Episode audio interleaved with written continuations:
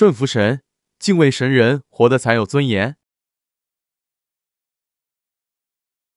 人信神，那可不是说人为的。我就喜欢信，我这人天生就心善、诚实，受欺负，老实巴交的，就是信神的料。这话对不对？不对，不对，哎，错在哪儿了？是由神决定。哎，有的人说是我天生就唱歌调，嗓子好，这话对吗？不对，不对，哎，错在哪儿了？是这个。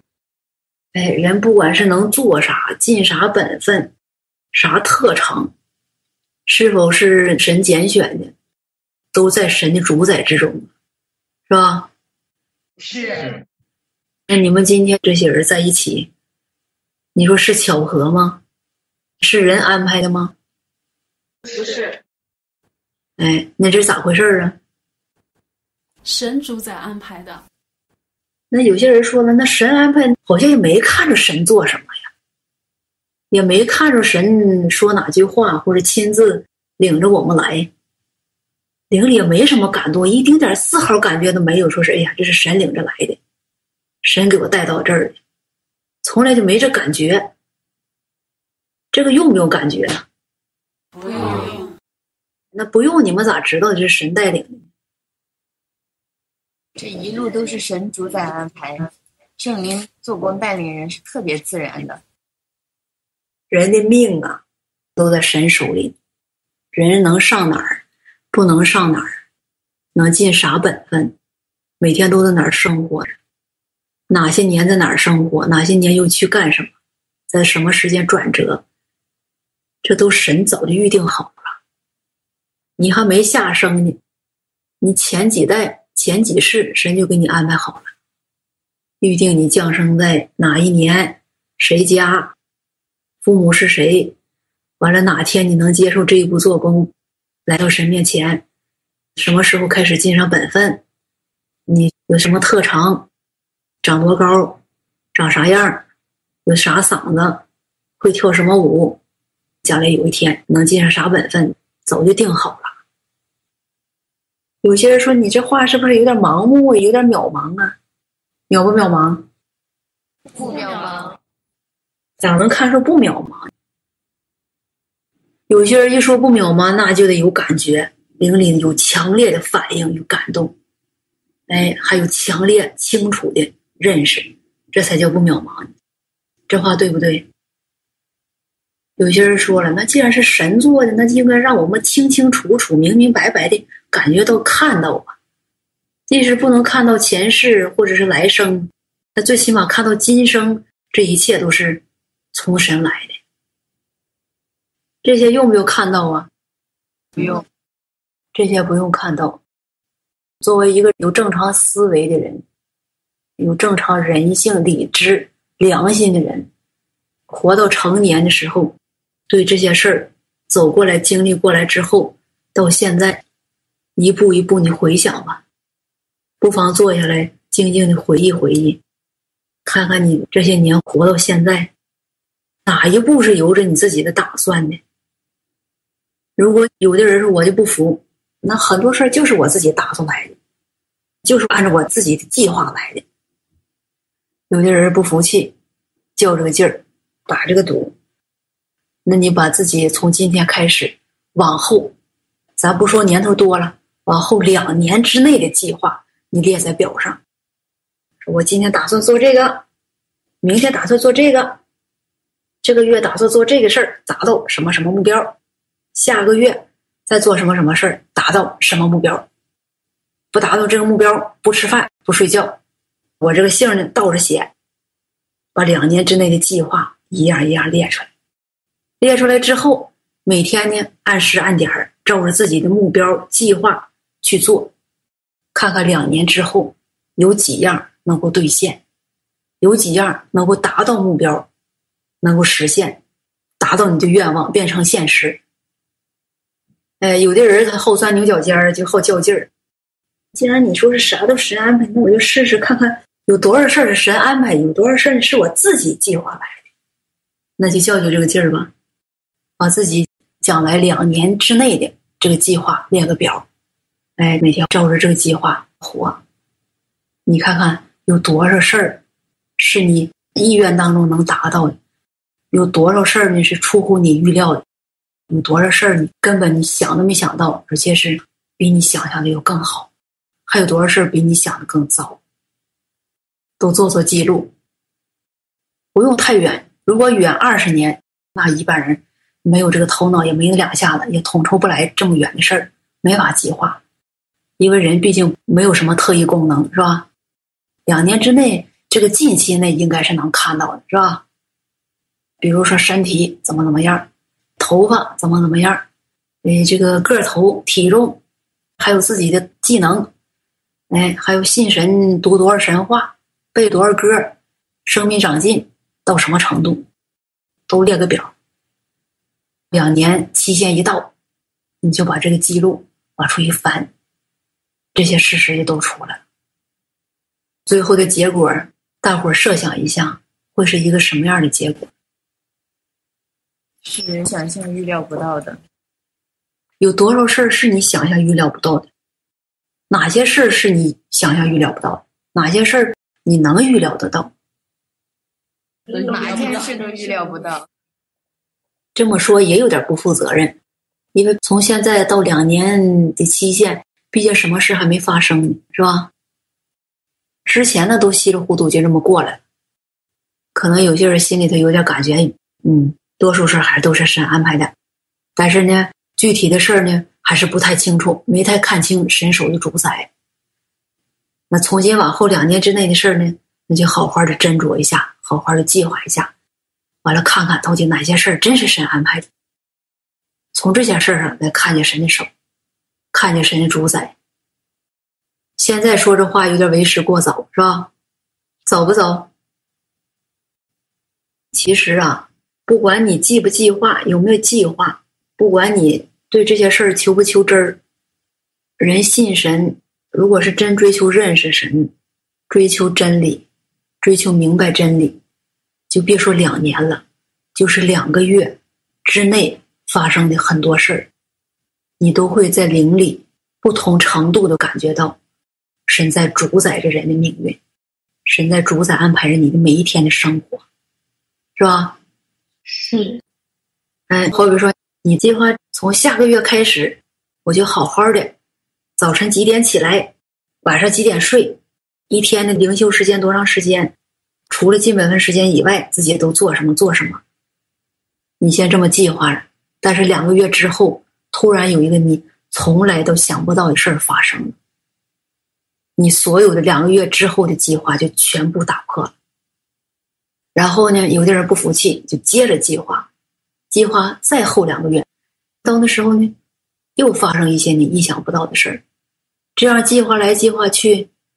哎呀，不能计划了，因为计划赶不上变化。人家一切都在神手中，人不要乱计划什么。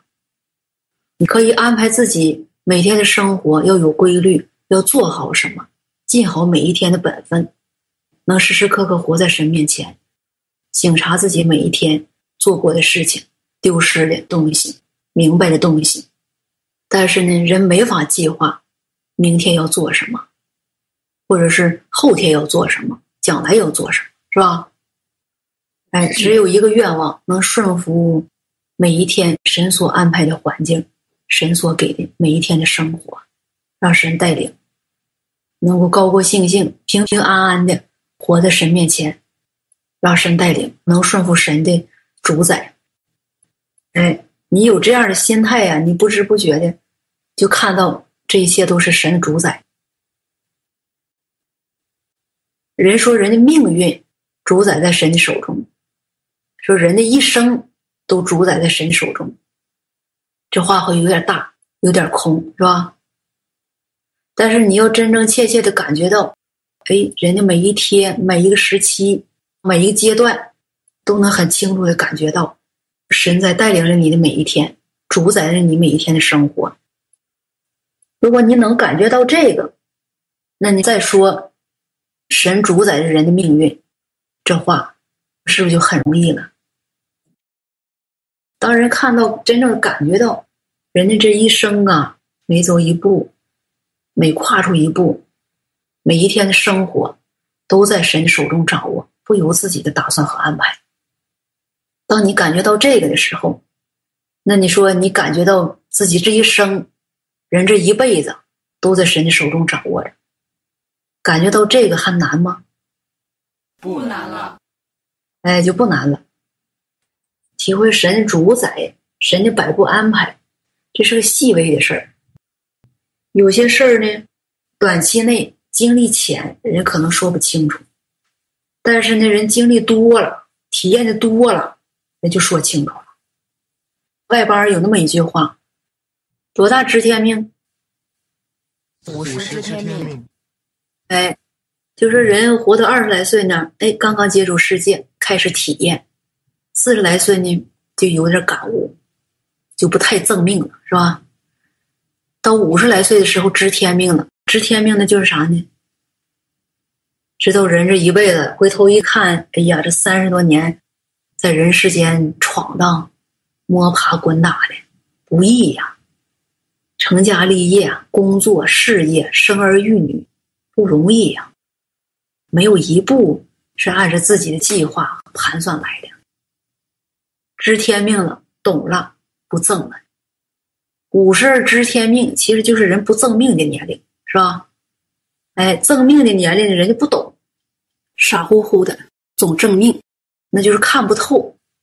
人这一辈子都在神的手中掌握，老想正，老觉得自己。能耐，哎，自己有什么什么特长，哎，有什么什么资本能当个什么官发个什么财，有个什么地位，得到什么样的名利，总有目标，哎，他总不服，老想再搏一把，再试一把，再挣一把，最后到五十了，挣不动了，他也挣累了，这些事儿也看透了，看透了就不挣了，是吧？是，哎，看透就不挣了。神主宰人类的命运，外邦人信神的人，神主宰的方式是一样的。不过呢，人信神，真正来到神面前，在神的话中，这些事儿呢，真理呢，人逐渐都透亮清楚了。人生是怎么回事儿？神主宰人类是怎么回事儿？哎，人这一辈子怎么回事儿？人活着到底该为啥？该怎么活着？这些事儿清楚了，不糊涂了。外邦人呢，不信神呢，他顶多就知道啥呢？别挣了，顺其自然吧。儿女的事儿呢，就是儿孙啊，自有儿孙福，就别管了，让他们自己蹦跶去吧。他们蹦跶到五十岁知天命的时候，他们也不蹦跶了。这人啊，一茬一茬都这么过来的，都是挣了命，挣些年呢不挣了，不挣了呢，也活一大把年纪了，他也挣不动了，也知天命了，就老实多了，不那么张狂嚣张了。人也稳定多了，外邦人顶多看到这儿呗，他能明白真理吗？不能。五十而知天命，代表人明白真理吗？不代表。人相信人的命天注定，这代表人就顺服天意啦？不代表。这没用，你不来到神面前明白真理，没用。知道这些是吧？知道这些，仅仅就是。不蹦跶了，反正也蹦跶不动了。不蹦跶了，不挣了，但是还不是明白真理。人要明白真理，人就得来到神面前，接受神的拯救，接受神的话，从神来的话语、真理、生命的供应，人才能明白这一切的奥秘。要不你即使是活到五十六十、七十八十，越到老的时候吧，越不挣了，他越想知道。人活着到底咋回事儿呢？为啥要活着？来人世上走一遭就这么回事了？这就完事儿了，结束了？不能吧？他就有点不甘心。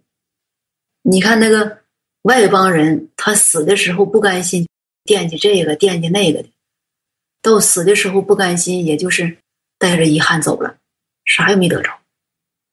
下一辈如果投胎呢，还这样，可不可怜？可怜。哎，一代一代就这样式，就这么可怜的来了走，走了来，一茬人一茬人，活的人送走死的人，活的人呢又被新生下来的人送走，一茬一茬就这么接续。呼噜巴嘟的就这么带到坟墓里，带到坟墓里再来了呢，他不来到神面前，还是啥也不明白。你们就不同了，你们这机会太好了，赶上末世，接受神的生命的供应，有福蒙拯救了。末世的时候，神把这所有的奥秘都打开了，这就是神做这三步做工，拯救。经营人类这宗旨，各方面一项都向人类公开了。会听神声音的人呢，都听到神的声音，哎，也接受到这些话语。完了，在这些话语当中，明白了很多奥秘，明白了真理。你说明白这些真理，比起那些明白什么宇宙星空啊，那什么天文地理啊，什么周易八卦呀？还有什么搞科研呢？比明白那些有没有价值？太有价值。明白那些的人，到最后死的时候，有没有遗憾呢？他是不是越到死的时候，他越觉着遗憾呢？是。咋遗憾呢？遗憾啥呀？知道那么多了，还遗憾啥呀？地球多大？从东到西走多少步？地极在哪儿？地轴在哪儿？地核是不是空的？哎，地球上分布多少水？多少山？多少树？多少陆地？都知道，是吧？各种树木多少种？植物各种生物都分类多少种？都在什么季节生长？都生长分布在什么方位？这些都清楚了。每天晚上出多少颗星星？星星什么时间出来？月亮什么时间月圆月缺？都知道。那到死的时候，怎么还能遗憾呢？知道的越多，越不明白到底是为什么，谁在主宰这一切，他就不认识神。哎，他这些知道越清楚吧，他越觉着这些里头有奥秘。越研究这些呢，越觉着这些事儿不可思议。你看，人造个塑料花啊，它老也不凋谢。完了，那个植物呢，它就有正常代谢。天暖的时候呢，就开花；天冷的时候，你就落叶。它有个自然规律。人造出个东西呢，它怎么造也造不出这个规律来，是吧？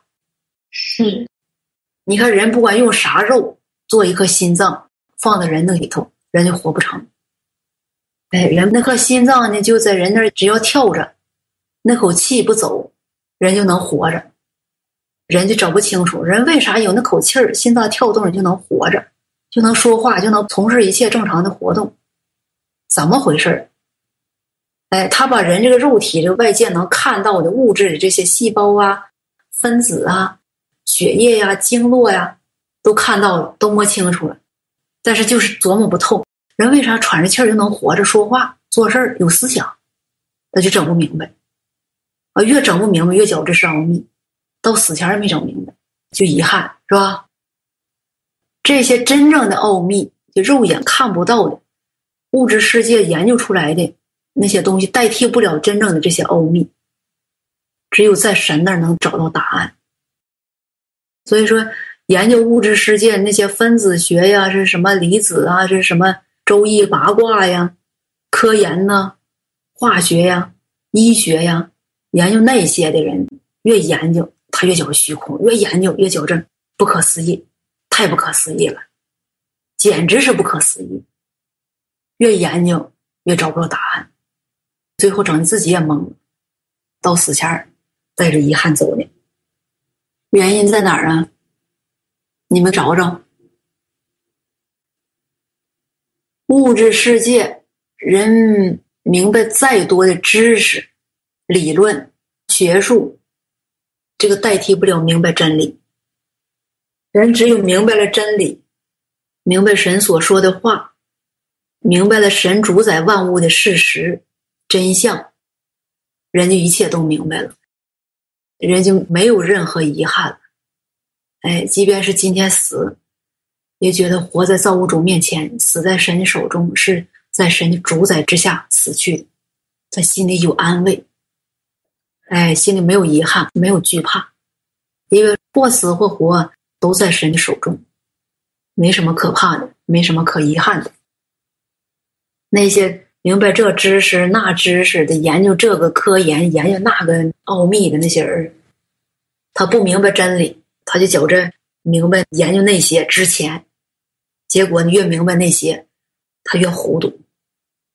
就信神这些人聪明，来到神面前，接受神的做工，不知不觉明白了神经营人类的宗旨，经营拯救人类的奥秘，明白了神的心意，认识了神的主宰。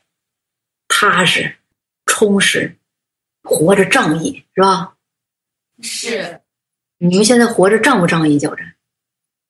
仗义。真仗义啊，还是假仗义？不大敢说，是吧？谁让你活着？你能为神活着，为尽受造之物本分活着，这样活着就仗义。活着是行尸走肉，光喘气儿。没灵，也不接受真理，也不明白真理，为肉体活着，那你活着就不仗义，因为你活的没价值，是吧？是。那你们活着到底仗不仗义呀？仗义。这仗义咋来的呢？说不清。哎，你得这么看。你说，在这个大千世界当中，这么多的人。在人类当中，神预定拣选了你们这些人，降生在这个时代，降生在大红龙国家，然后让你们能够尽上现在的本分，是神看中的，是神拣选出来，这是不是有福的事儿呢？是，哎，这是有福的事儿，神看中，说让你为神花费，在神家中尽本分。有的人说不能说尽本分，现在不敢高攀呐，就说为神效力吧，为神尽受造之物的职责吧，出点小力，献上自己的一份力量。现在你们的生命，你们的每一天，哎，能为见证神、传扬神的做工这个福音而活着，那你说这样活着是不是仗义啊？是。哎，是神称许的。说句俗话，就是神允许你们这么活着，神给你们这个机会，这个机会是神给的，是吧？是。哎，你说神给人这么个机会，让你这么活着，为他花费，这是不是仗义的事儿？是。哎，这是仗义的事儿。那以后有的人再问你们。哎，你们现在觉得这么活着仗不仗义呀？你们怎么回答呀？仗义。你说你咋那么仗义呢？是不是有点得意忘形啊？特别自豪。哎，应该这样，应该珍惜这个机会，感觉到自豪，感觉到荣幸。活在这个年龄，有这样的机会，也能尽上这样的本分。在这样的环境条件下，能尽上这样的本分，这是难得的机会呀！神在这个人类当中精挑细选，选出你们这些人，这是你们的机会，这叫什么？福气。哎，这是最大的福气。咱现在这福气应该是比历史历代圣徒的福气还要大。你们享受的福气不小啊！虽然不知不觉的，你看。有时候也受点苦，也挨点对付修理，受点审判刑罚，肉体受点苦，有时候有点磕磕碰碰，也有软弱消极、磕磕绊绊的。但是走到今天，是不是越寻思越有福啊？是。哎，这福是挣来的吗？不是。咋来的这福？神赐给的。哎，神白白赐给的。过去有那么一句话，宗教的人老会说那么一句话，你感觉自己有福的时候，就来这么一句话：神愿意恩待谁就恩待谁。言外之意啥呢？就是神现在恩待我了，哼，怎么样？羡慕吧？嫉妒吧？这是神的祝福，从神来的，仗义吧，是吧？不能得意忘形，但是人得知道感谢神，这一切都是从神来的，人没什么可夸的，是吧？是是，哎，其实人这个生命啊，在神那儿，基本上就是个小木偶，神怎么摆布，怎么安排，人不知不觉呀，都在神的手中。你或者有意，或者无意的，你都是在神的摆布、主宰、安排之下的。哎，只不过人有时悖逆，有败坏性情，人老有私欲，老想这样做，老想那样做，老想这么个计划，有那样打算，不知道顺服神的主宰安排，不知道怎么寻求真理，常常不能做到神的心意上，常常流露败坏性情，有时争个地位了，哎，有时因为一句话了。消极软弱了，有时因为脸面过不去了，完了影响进本分了；有时因为谁被高看、被重用了，自己有点面子下不去，不平衡了。常常因为这些鸡毛蒜皮小事儿受辖制，软弱消极，受影响。这是不是常有的事儿啊？是。你们如果能体会到这些，证明你们在生命进入上还真有点路途，还真有进入。如果是在这些事儿上还没啥体验，人说你咋不软弱呢？软弱啥呀？消极啥呀？爱神呗，好好信神呗。都啥年月了？神话说到啥地步，你还软弱呢？这叫啥话呀？没什么经历，人家好说空话，好喊口号是吧？有点经历，他软弱消极呀，或者挨了对付之后有点难过呀，或者什么事儿。哎，有点自己的想法，然后经过对付修理，放下了，啊，然后经历一些事儿，知道神在主宰，自己明确知道以后，就得顺服神。人不能硬着镜像，人得知道满足神呐，不能被你神伤神心。哎，有人正常思维，有正常人性的成长过程，这就由生命进入了，是吧？是。如果这些都没有，没软弱。永远都是刚强的，那就肯定平时都是老喊口号，没什么生命进入。你说人有败坏性情，可能不软弱吗？不可能。人有败坏性情，可能因为一个小事儿从来就不计较吗？不可能。哎，那可能从来不流露狂妄自恃吗？不可能。哎，这些东西并不可怕。败坏性情，在神那来看，其实容易解决。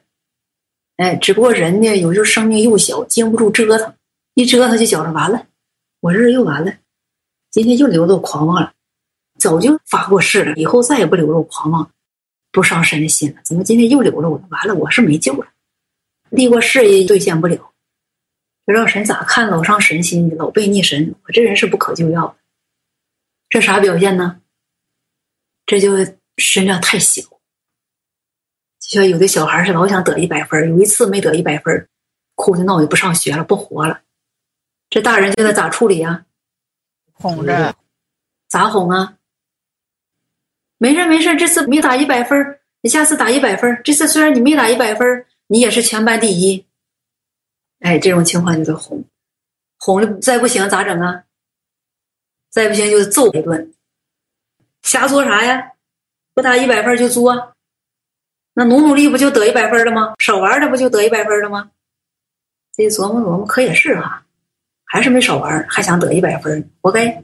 那以后就少玩点吧，管过来了是吧？啥办法都得有，啥办法都得用。人信神蒙拯救啊，磕磕碰碰的事儿是常有的。你如果真有生命进入，你把这些情形都分辨好了。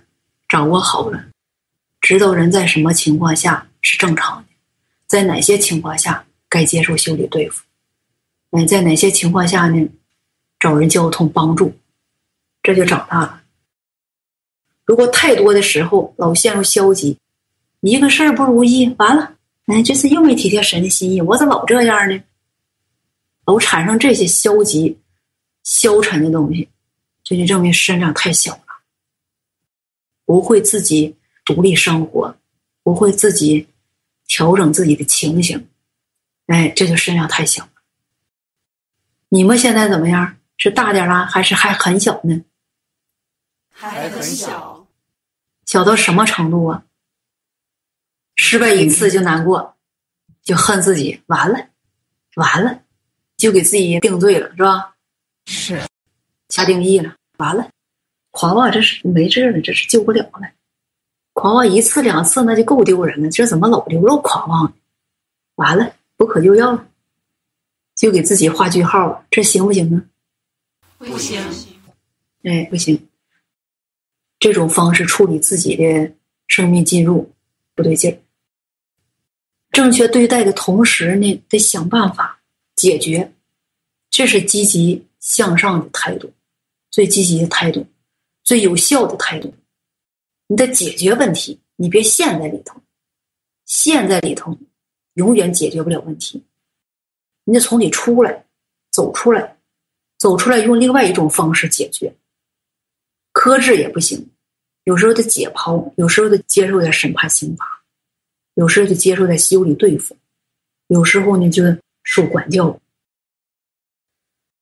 人这个肉体的败坏性情，有的东西你要狂妄性情、自恃，它是一种顽疾，就像是人身体里头长的疮啊、毒瘤啊，你不受点苦，解决不了。不像是偶尔起个小疙瘩、小粉刺，哎，几天呢，身体一循环正常，就下去了。顽疾呢，不是小毛病，就得用厉害的方式去对待。但是呢，有个实底儿，你们得知道，没有解决不了的问题。人各方面的败坏性情，只能是随着你追求真理，随着你的哎生命长进，对真理的认识、经历的程度，它会逐步的减轻。减轻到什么程度算是没有了呢？就是你不受这个东西辖制了，它有时流露，但是呢，你不随着它，然后背叛它，流露让它流露，我该怎么尽本分怎么尽本分，我该怎么做怎么做，该怎么尽忠心尽忠心，该怎么尽我责任我就尽我的责任，我不受它辖制。哎，自己也知道流露这个性情了，有这个掺杂，但是呢，你没受到捆绑。这方面性情对你来说已经不成问题了，你就战胜他，超越他，这就长大了。你得知道这个，你别说，哎呀，我只要做事儿我就流露败坏性情，那我就不做了。这是不是蠢人的办法？是。为啥蠢呢？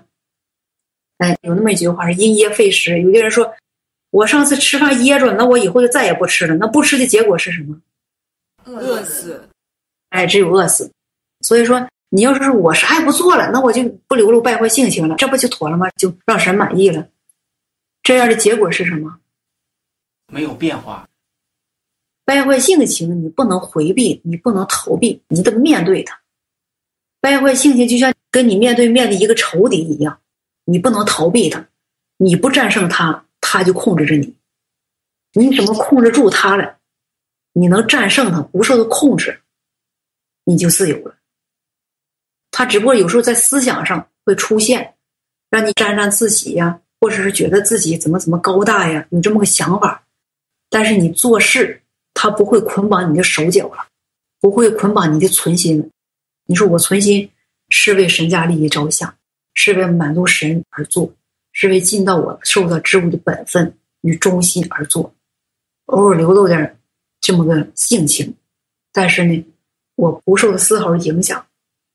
这就妥了，这个败坏性情在你那儿及时基本就解决了。人性情变化渺茫吗？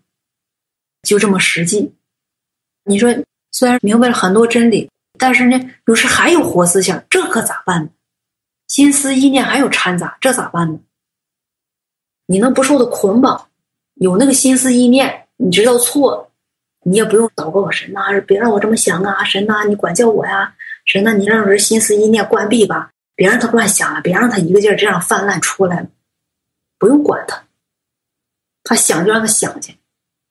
哎，你生命长大了，有些正面的东西占有你了，让你心里明白一些正面的东西，能满足神心意的东西和真理的东西，那些消极负面的东西慢慢就取代了，没了，他就占下风了，不占上风。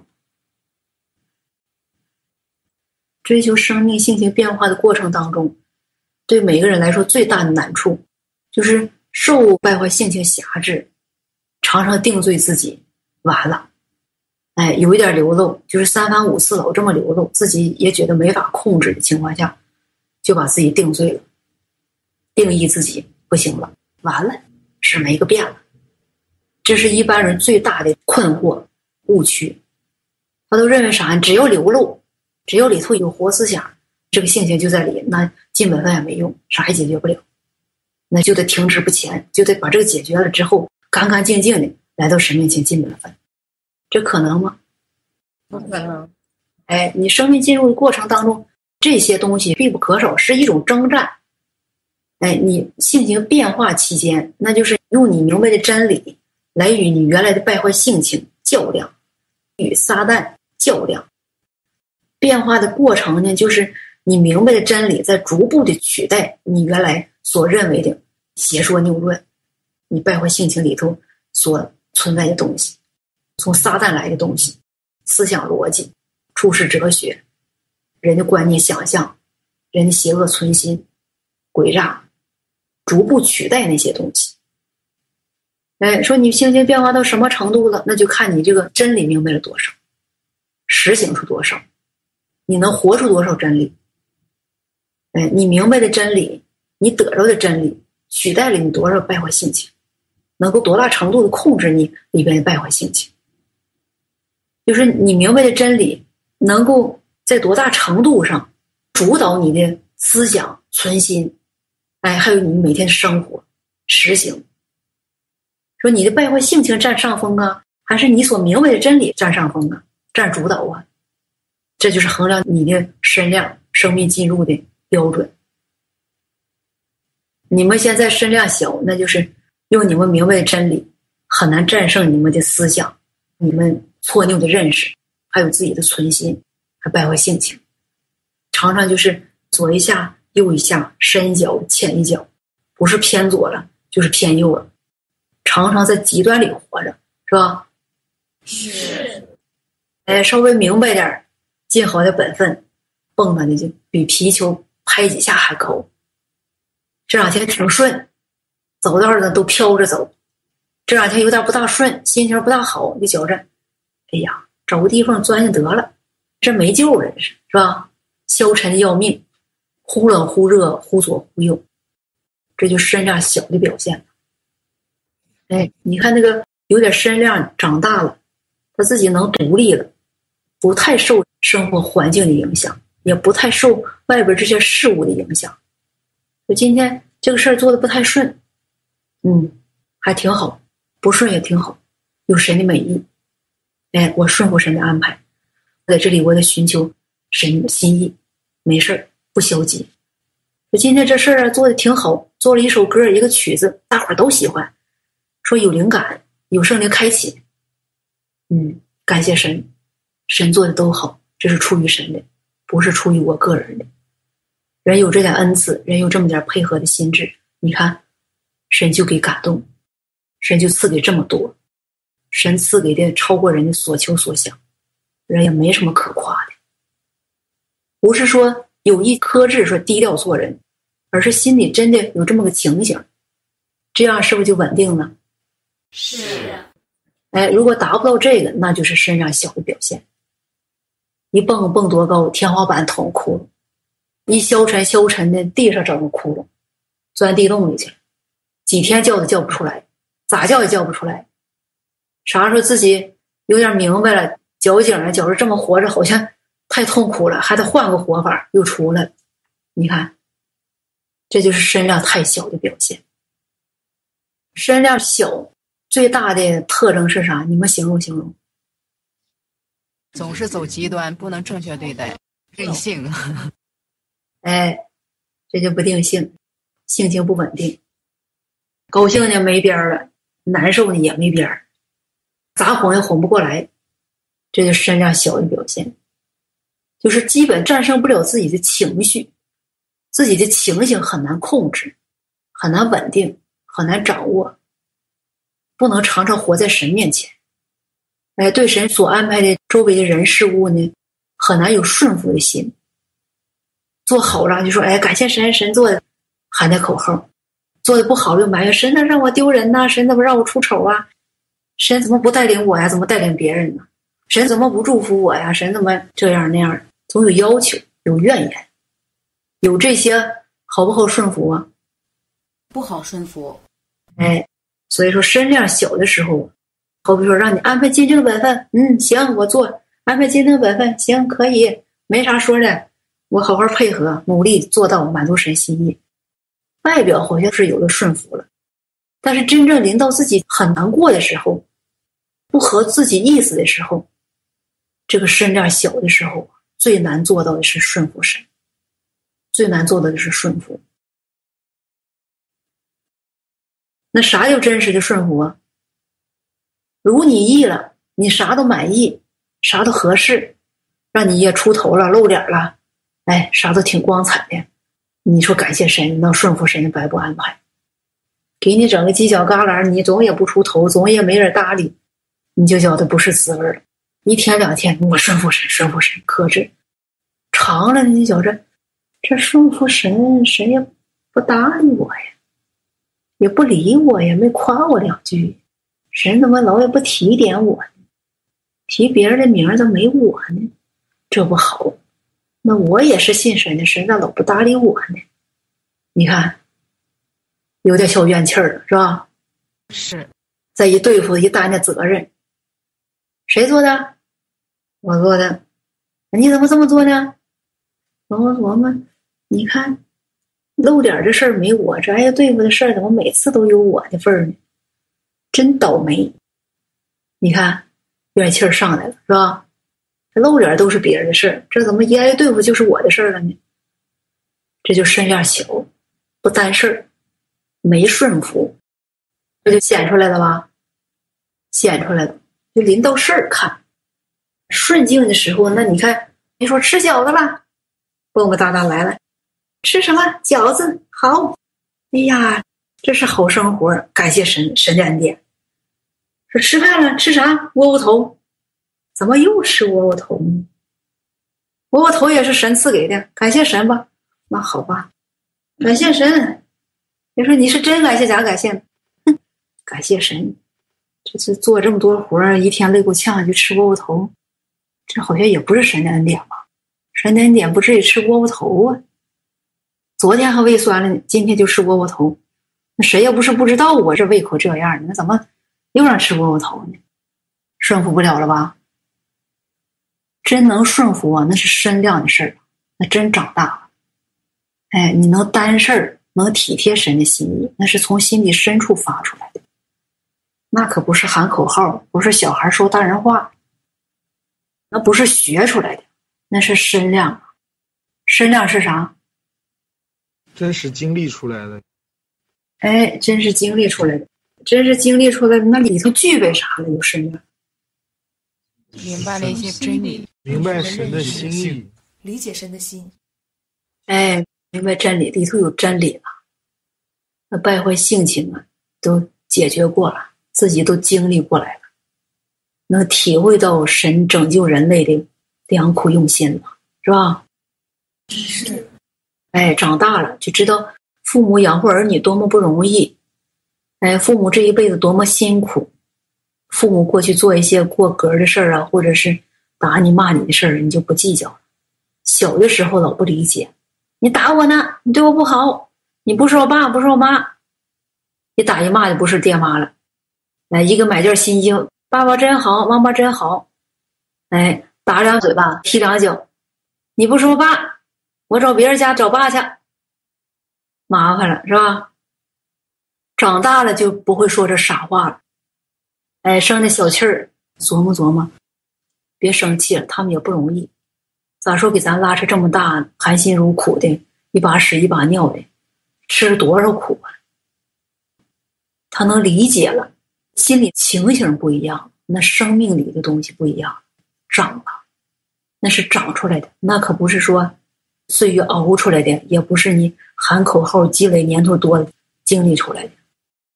哎，这纯属就是人一天一天的明白真理，一日一日的明白真理，经历真理，明白神的话，哎，对神的话有体验，有经历，有认识，达到的果效，是吧？是。哎，达到的果效能顺服下来了，一般逆境。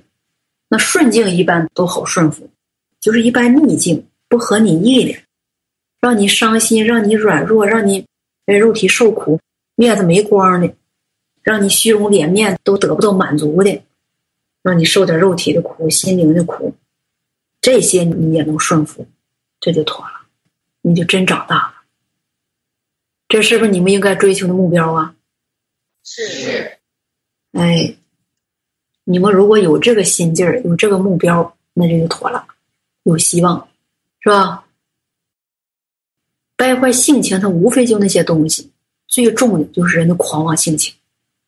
哎，剩下小的就是有点心思意念啦，哎，有点小个性啦，哎，有点好显露自己啦，自恃啦，诡诈啦，好不服别人啦，哎，还有些事儿办事没原则了，这些，最主要就是狂妄性情。狂妄性情，这是人的败坏性情的病根儿。这个严重到什么程度呢？人有狂妄性情，不但目中无人，最严重的那就是目中无神呐。人不把神当神拜，你别看你跟随神，这是狂妄性情的实质根源，从撒旦来的。所以说这个事儿的解决，哎，这是根源。那目中无人那是小事儿，关键是人狂妄性情让人不顺服神。不想顺服神的主宰安排，没有丝毫敬畏神的心，更别提什么爱神了、体贴神心意了、满足神心意了，丝毫敬畏神的心没有。人要想达到有敬畏神的心，那就得先解决狂妄性情。你的狂妄性情，哎，解决的越彻底，你就越有敬畏神的心，这才是真正的人。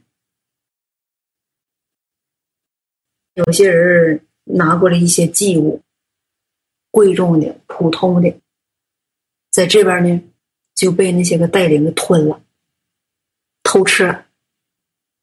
这些人也撇弃、花费、撇家舍业的，但是就这一个事儿，就完了。你说偷吃祭物的人有没有敬畏神的心？没有。咋说呢？心里不害怕神。那人家认为啥？下面捐献的祭物那是给神家的，给尽本分的弟兄姊妹的。人家这么领会，神家呢就是大家的，大家捐的东西大家分享，跟神无关。所以说呢，你有份儿，我有份儿，他也有份儿，大家都有份儿。你拿我也拿，那就大家拿。均摊，神不是公义的吗？公益那就是公平，对每个人都一样。拿了十份东西，大家十个人呢均摊，一人一份二十个人一人一半均摊平均主义，公平，这才叫公益。就有这样一份心，就有这么个存心，就把祭物给偷吃了。偷吃祭物这个事儿可不可怕？可怕。那偷吃祭物的人可不可恨呢？可恨。你说偷吃祭物的人开除了，或者是在神家处理了，值不值得同情啊？不值得同情。为什么？有些人说了，偷吃个祭物算个啥事儿啊？那不就是捐给神，完了呢？神说不要，你们就留着吧，就吃了，享受了，不就点东西吗？那算个啥事儿啊？外邦人那一当官儿。在一个小单位，就是个小司机、小头小脑，那就都贪没完。在神家偷吃这点鸡骨算个啥事儿？这怎么还小题大做上了呢？还处理了？冤不冤呢？不冤。为啥不冤呢？丝毫不敬畏神。咱们就说捐献这些东西的人，他们的出发点是为了什么？人信神捐献，如果说指名道姓是给哪个弟兄姊妹的，他会说：“哎，这个给张三姊妹，给李四弟兄，就告诉给谁谁烧去。”如果说这是祭物，你们怎么理解？是献给神的，捐给神的，那这个东西，这个祭物，谁有权分配？神。那人有没有权利分配？是这东西不值钱，随便处理得了。反正这东西不值钱，神肯定不要，神要贵重东西，好的不好的神都不要。再说神要人的心，不要这些东西，拿走吧。这样不对，咋不对呀、器物怎么分配应该由神来安排，人没有资格参与。有的人说捐两双烂袜子也给神，这不值个儿的吧？还烧啥？还不用烧，哎，烧去神也不要，那咱们就用得了，也不用通知神，也不用告诉谁的，也不用烧去，咱们自己用得了。反正穿完之后不用买袜子了，神家不用掏钱买袜子，这不也省钱吗？这观点咋样？没有敬畏神的心，哎，如果从小的方面来说，就这个东西啊，不是给你的，不管东西好孬，不应该由你做主来处理这个事儿。哎，如果说是给谁的，你告诉人家说给你两双袜子，你要不要？你说啥样的袜子？就是一般普通袜子，你喜欢就给你捎过去。你要是不喜欢，我们也给你送过去。你看了又不喜欢，你任意处理，你分配怎么处理，我们听你的，我们顺服。这是不是个很有理智的处理方式？这里有哪些个成分呢？人是站在什么角度上这么处理？具备哪些真理能这么处理？首先，人这么说话做事有理智，哎，再一个有敬畏神的心，说这东西啊，咱不管好孬，这不是给咱的，这是给神的，咱不能做主啊。人做主这啥呀？人家说了给你了，让你处理了，委托你了，委托你送，没有委托你用，所以说你没有权利处理这个东西。让你给谁烧，你就给谁烧，烧去之后，人家不要给你，你可以接着，但是没说给你，这个东西不归你，不是说让你烧就归你了，你就随意处理，是吧？是，哎，这么做是有理智。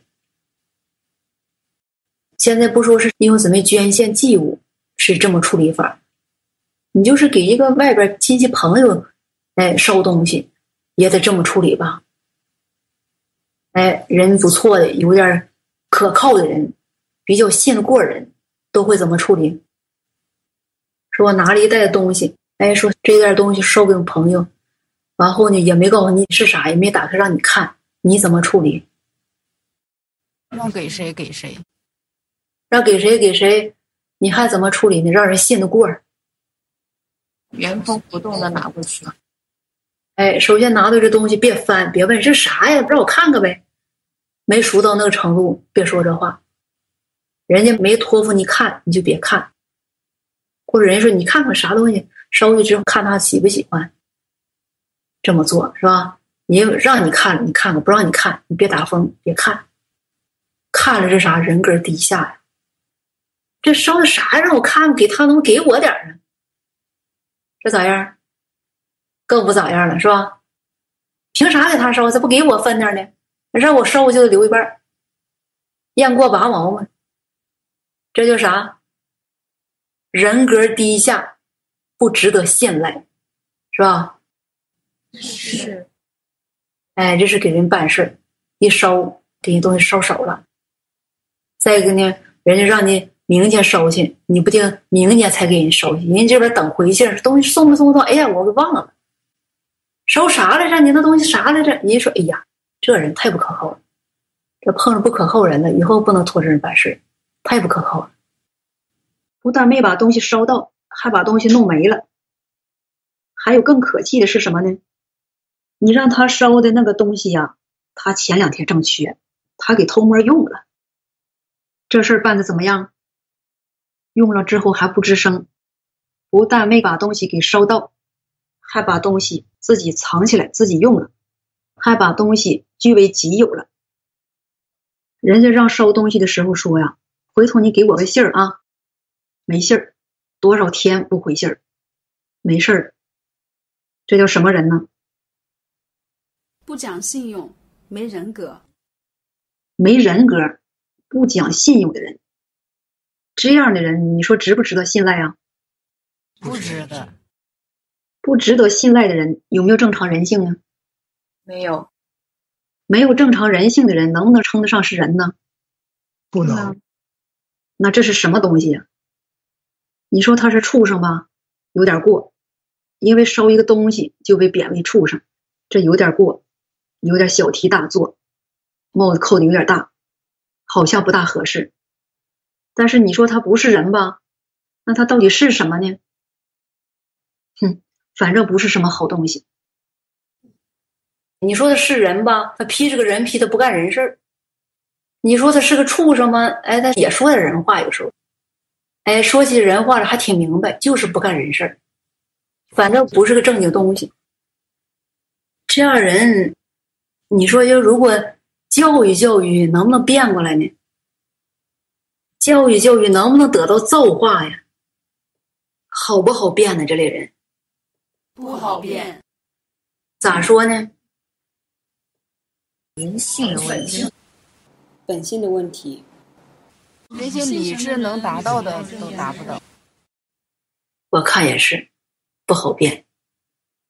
人格这么低下，没心没肺，而且阴险恶毒、贪婪，为了贪占东西，谁的便宜都占了，谁的东西都敢用啊，连祭物都敢动啊。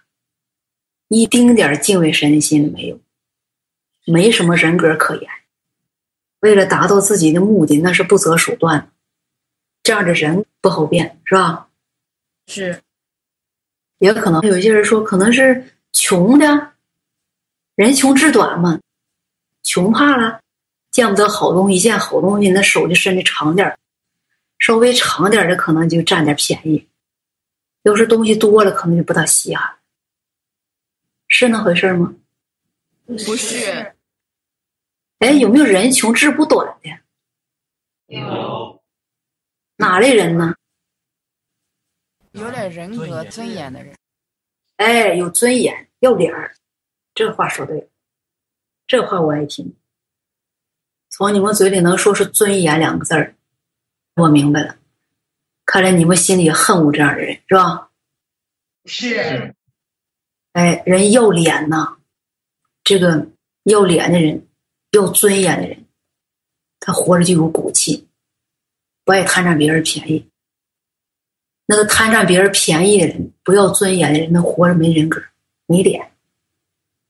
哎，占人便宜不怕人戳脊梁骨，偷吃祭物不怕人骂，不怕遭惩罚，没脸没皮，这就没有尊严。没有尊严的人，你说活着干啥呀？配活着吗？不配，不配活着。好比说，你到谁家，你拿他当可靠的人，包往那一放，你出去溜达了。结果等你回来之后，包口打开了，你啥感觉？首先对这人没啥好感了，是吧？这手脚也太不干净了。这别说丢什么东西，就是不丢东西，这翻一翻也挺恶心的。这人活这么大把岁数，三十岁、四十岁的人，怎么能办这事儿呢？这是不是人办的？懂点规矩的人都不能这样办事儿。哎，像这类人不懂这规矩，一般人都懂这规矩，是吧？你说他是不懂啊，还是懂了装不懂呢？还是贪心支配你？贪心支配。自己心里边就觉得干这个事儿好像不叫个事儿似的，就觉得干这个事特别自然，特别就是说顺手那种。干惯了，那就是是吧？常干这类事，不以为然，不觉是个什么坏事、丢人的事儿啊。你说这类人该不该指责呢？指责完之后，他手脚不干净的毛病能不能改呀？不好改。他骨子里面带的这些东西。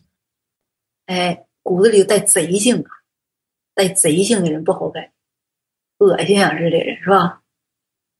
他自己不觉，自己不知道。他如果能觉出说，哎呀，做这类事儿人看不起啊，咱别做这类事儿。那以前做就做了吧，知道的人都不好意思见面以后就别再做这事儿了，别让小瞧啊，咱得有点人格。他如果这么想的话，他能不能约束一点呢？能。那好不好变呢？人格低下的人，太卑鄙的人，这个不好变。他不要脸呐，是吧？没脸没皮，没有尊严，这就人格太低下了，做多数事儿都不可靠。这类人，他对人这样，那他对神，他能不能有一点敬畏神的心呢？他说不怕人，反正偷人家东西没啥，偶尔动动人家东西，占点人家便宜，这不算啥。那那他对神呢，会不会减轻点、收敛点？不会。也可能会哈，也不能给人一锤子定死，是吧？也可能会，说不定人家还寻思，我不怕人，但我怕神呢。那神的便宜我不能占，他会不会这么想呢？他兴许一开始第一次、第二次会这样想，但他受本性支配，再往后胆子也会越来越大，对神肯定也会做同样的事情。哎，这话说对了。这叫啥？本性啊，本性不改呀。你看他对人那样，对神那灵不灵？见了，哎呦，这是神呐，我得收敛点，小心点，可别露马脚，别做错事儿啊。长了呢，他一看，没啥呀，这不就是个普通的人吗？没啥，做吧的，不会犯什么大错不会啥说法。他对人那样。他能对人那样，这说明啥？他本性里有这个东西，他没有敬畏神的心。人有敬畏神的心，人做事儿不管对人对神都一样。他是心的事儿。哎，他有敬畏神的心，他对人不这样，他是因为啥？他心里不想得罪神。哎，说这样对人得罪神，神不喜悦，我不能那么做。哎，他有敬畏神的心，所以说他即使是有时候有点恨。有点不愿意，但是一寻思不能做得罪神的事儿，不能伤神的心，这不合真理，不做了。这是敬畏神的心支配的，能这样想，能这样做。那他对神呢？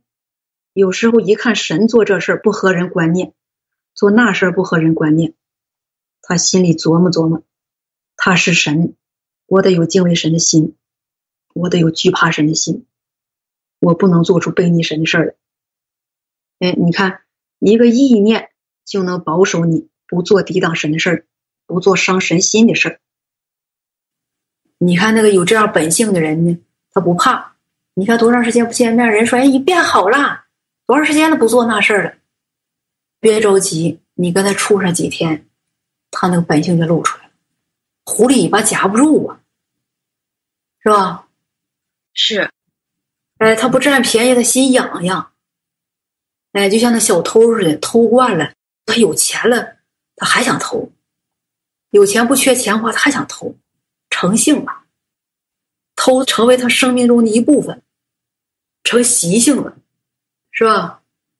是，麻烦了，不好变了。一成习性，不好变了。他产生不了敬畏神的心，他有这样的人格。这样的人性没有尊严，没脸没皮，不容易产生敬畏神的心。所以说，人有时候啊，说这人面子小啊，好脸面，这可能也不算什么坏事要脸总比不要脸强，是吧？最起码可以说，这人有点良心直觉，有自尊，活得有尊严，不让人瞧不起。最起码这是一个正面的东西。哎，说有时候人呢脸面太重了，太重了，有时候影响尽本分，这个就不好了。这是败坏性情趋势，这是人的弱点，是不是？是。哎，看着人活着有尊严，活着有人格，这还是好的，是吧？人活着有尊严，有骨气，然后能达到有顺服神的心，有敬畏神的心。哎，不能光活着有骨气就完事儿了，是吧？真正有敬畏神的心，你活的就真的有尊严了，有人格了。你没有敬畏神的心，对神没有真实的顺服，做事儿老不明白真理，老稀里糊涂的，忽左忽右的，什么原则也不明白，这样你再要脸要皮也不行啊，也是没什么尊严的，是吧？是。哎，糊涂虫一个，啥真理不明白，尽热心，这人值不值钱呢？不值钱。哎，还是不值钱，再要脸也没用。这话啥意思？啥最重要啊？追求真理，有顺服神的心，有敬畏神的心。哎，追求这几样还是最重要，这是根本的。哎，你不管听了多高的道，不管明白多少道理，最终还得回归到追求真理，能做一个顺服神、敬畏神人，这是最重要的。关键点在这儿，是吧？是。